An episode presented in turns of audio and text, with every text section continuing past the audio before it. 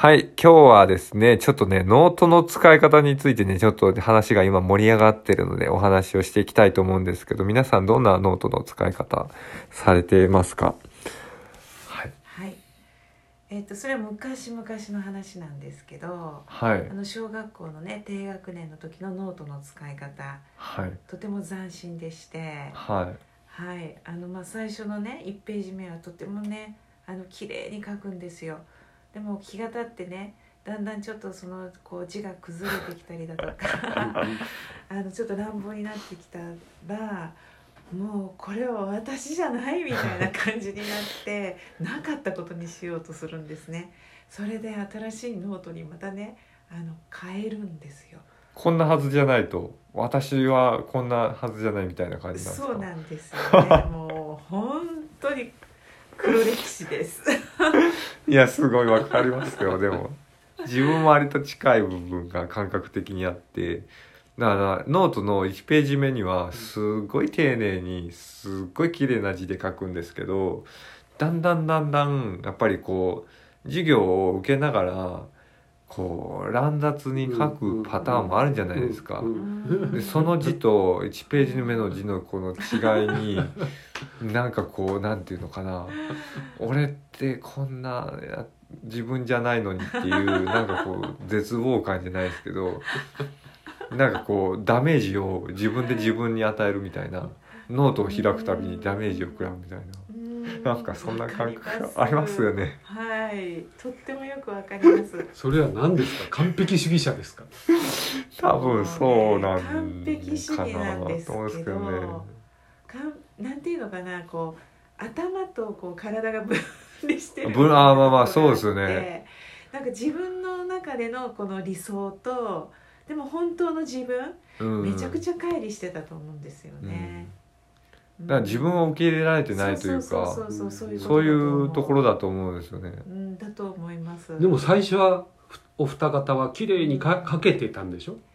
だから綺麗にかけてたんですけど。綺麗にかけてたというかやっぱりこうねそこは神経を研ぎ澄まさないうん。とできなくてニュートラルじゃないというか本当本当の本当のっていうかそうそうそうもう着飾ってる感じ。そう 1ページ目だからなんかこうちょっと綺麗にで面接そういうまた自分に酔いしれてた部分ってあるんだけど。面接の時の自分みたいななんかこうちょっそうそうそうそうと着飾ってますみたいな。うん。そう。ってことそはうそう書く量が増えると緊張感が途切れたり。そうそうそう。そううそう。そうそう荒くなっちゃって。そうそうそう。そうそう色ペンがうまくつこう使いこなせてなくて、うん。この色ペンのこのなんていうかさじ加減がうん。気に入らないなとなか。る、ほどなんかこう荒探しを自分の中で自分に対してしてしまってて、っいやていうのはなんか今思うとなんでそんなに自分にダメージを与えるようなうん。自分だったんだろうって思うんですけど。あさやんはなんで今こう振り返ると。いやいまだにそういう部分たあると思うんですけど、うん。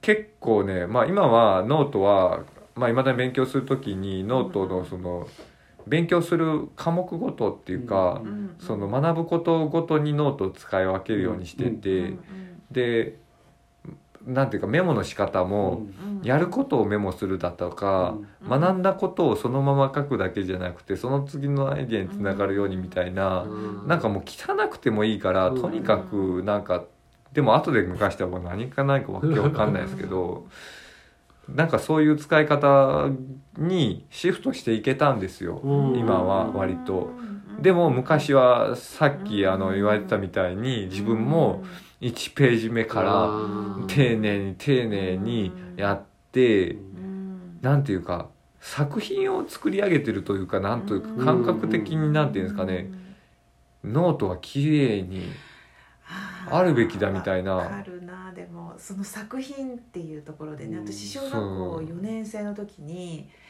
なんかあのノートでこう線を引くじゃないですか、はいはい。あの線をあの色鉛筆ではい。チューリップの絵を描いて あとなんかこう果物を描いたりだとか、でそれも一つ一つ色を変えてそこに時間かけるようになる。じゃあ内容じゃないじゃないかって。いやでもねノートとかでも今はねちょっとなんかこうマス目があったりとか、うんなんかちょっと便利なノートとか、うん。字が綺麗に書きやすいノートとかあるじゃないですか、うん。昔そんなのなくて、うん。自分で線を引いて、うん綺麗にこう書けるようにっていう工夫をいろいろしてたと思うんですけど、その線が定規で引いてるのに一瞬ちょっと曲がってしまった時点で、このノートは汚れてしまったって あこのいこの線が曲がったことによって自分の中のなんかこう城が崩れたみたいな。なるほうんなんかねそういう感覚すごいあったんですよね。すごいね。なんかね本当にあの小学校4年生のあはい。のちょっと色鉛筆使って線を引くっていうの、あれはねクラスでねブームになったんですよ。うん。すごいねノートに対する思い入れが。ノートに対する思い入れこれはねノートなんかなくて空中に書けないかしらと思うようなうん。子供だったんでそれと遊びに行きたくてうん。遊びに行って学校終わったらすぐにとか重いランドセルも嫌だったしうん。だから僕の場合はもう帳面一冊で国語算数理科社会と。うん。書くわけよ。うん。一冊でってことですか一冊で。いやでもなんか本当に昔からマーさんですね、それ合理的ですよね。うん、めっちゃ合理。今思えばうん。その方が理にかなってるって思うのかもしれないですよね。うん。本当にそう思う。省エネだしエコだしね、そうそうでもやっぱり周りの環境がそうさせてくれなくてうん。結局なんかこう理科は理科のノートを用意しないといけないしうん。算数は算数のノートを用意しないといけないしっていうなんかこうルールがあったじゃないですか。そこになんかやっぱり逆らえなくてうん。結局のところうんその発想が小学生の時点で一冊でいいやっていう発想にうん。やっぱりいけいけないですよねなかなかねいけなかったですよゼロね。から生み出した男はやることが。ね。もはや小学校からね。大人をいかにごまかすかっていうね。うん。目くらまし戦法でね。いやーその子は面白いな。やってましたね。うん楽しかったですけどうね、ん。うん、面白かったですよ。だからうん。よく叱られて見つかってね。いろんなことありましたけどね、うん、今思えば。うん社会に出てもその方式でうん。やってましたね、ううん。ん。確かに。うん。見てるとね斬新というか独自性があるというか。いやーそうですね。なんかノートの使い方一つでこんだけ、ね違うんですね。えいやなんかもう生きてる世界がそもそも違うのかなって思いますよねそんな話聞いてるとね。いやそんな本当にそう思うひょっとしたら見てる景色も違ういかもしれないね。やいや全然違うのかもしれないですね。うん。見えてる色とか景色が全然ね。